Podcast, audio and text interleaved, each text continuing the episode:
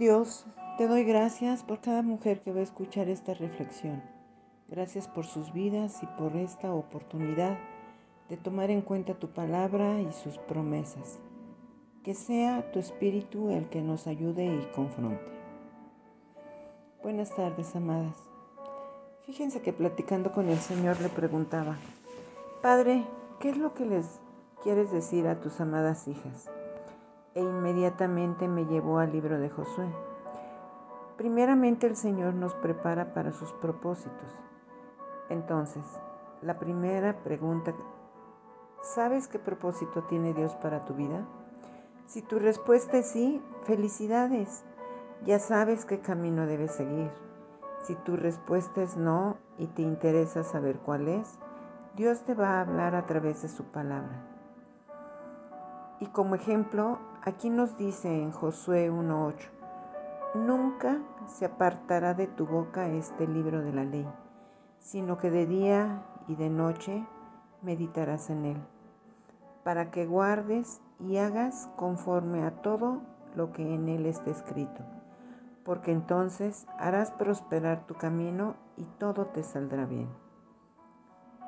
Reflexionando en ese versículo que nos dice nunca, entonces es siempre.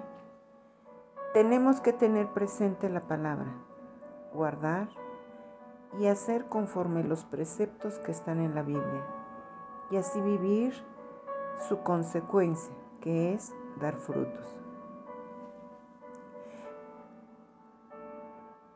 Y que va a traer a nuestras vidas.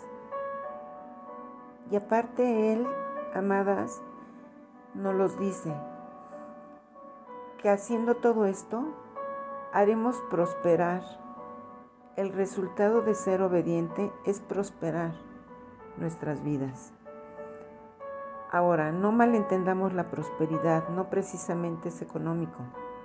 Es una parte, pero también es si tenemos salud, si tenemos trabajo, si tenemos familia, hogar, hijos, esposo, dónde descansar en las noches, luz, agüita caliente, entonces somos abundantes.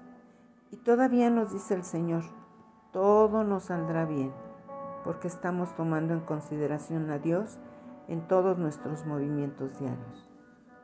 Ahora bien, regresando al versículo, si sabemos nuestro propósito de vida, independientemente de tu respuesta, es necesario saber que el Señor Así como a José, a Josué le prometió, así también nos promete a nosotros.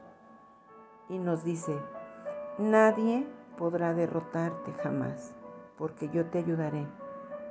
Así como ayudé a Moisés, nunca te fallaré, no te abandonaré. Esta es la traducción del lenguaje actual. ¿Se dan cuenta de tan grandes y maravillosas promesas? Al decirnos el Señor nadie va a derrotarnos, nadie ni nada, eso nos debería de dar tanta tranquilidad en todos aspectos, porque ¿quién no ha padecido en esta larga época de pandemia? O aún peor, han perdido familiares, o la falta de trabajo, la falta de salud, la falta de paz, etc. Para la gloria de Dios y como testimonio les puedo compartir que a finales del 2020 estuvimos enfermos 12 integrantes de mi familia. Por desgracia falleció uno de ellos. En el caso de mi esposo, mi hija y yo, estuvimos mes y medio encerrados, sin salir, sin trabajar. Pero ¿saben una cosa? Dios nunca nos desamparó. Y mucha gente nos hacían ofrendas o nos llevaban despensa y a pesar de saber estas promesas como personas, como seres humanos, se siente miedo, inseguridad, temor, pero ahí es cuando uno tiene que aferrarse a la palabra del Señor.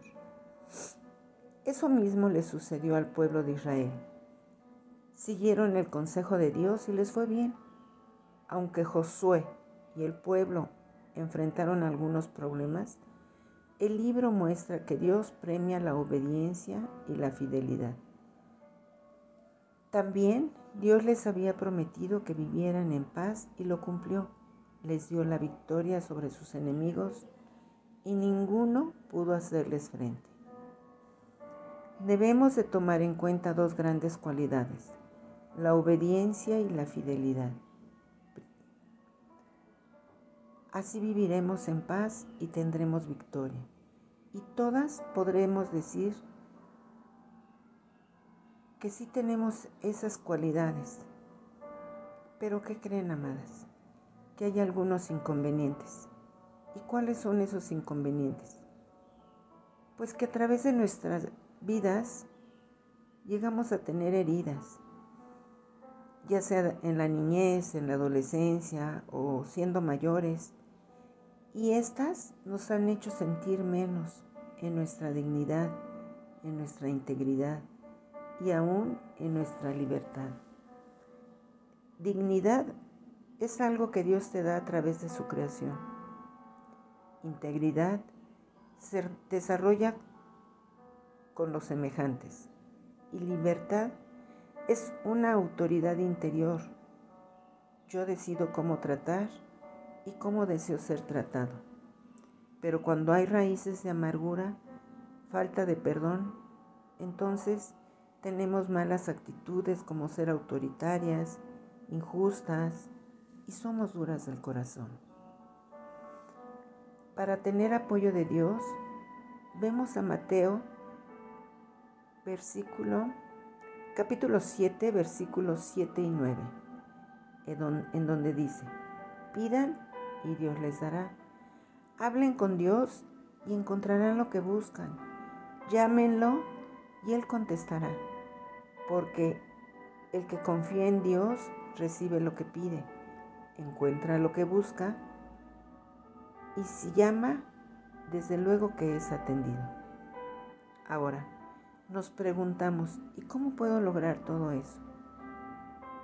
Y es una forma tan sencilla es a través de la oración.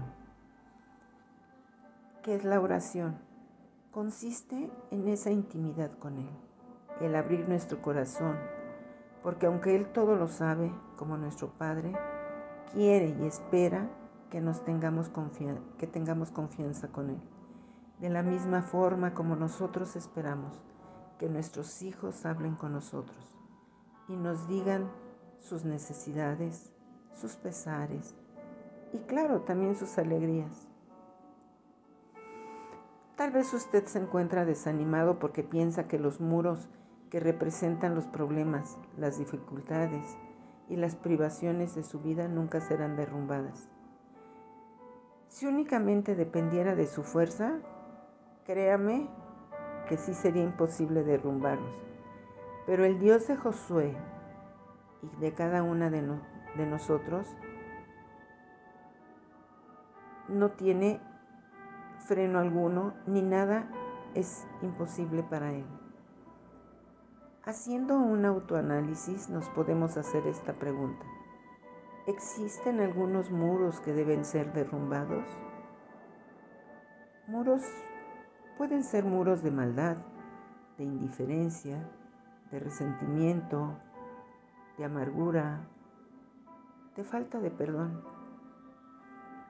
Alegrémonos porque tenemos un Dios fiel que nos ama, que está esperando que nos comuniquemos con Él y si es su voluntad o lo que nos conviene, Él obrará. En ocasiones pedimos y en su omnisciencia Él sabe que lo que estamos pidiendo no nos conviene. Por eso no sucede nada. Pero amadas, oremos pidiendo al Señor que nunca olvidemos sus promesas, que vivamos confiadas en Él, que su palabra es verdad, que su espíritu que mora en cada una de nosotras nos muestre claramente qué hay dentro de cada una, que está sirviendo de muro y eso nos prohíbe estar plenas, para que en su nombre sean derribados y gozar de una libertad plena, de, una libertad completa, de realmente tener gozo como dice su palabra. En nombre de Cristo Jesús. Amén y amén.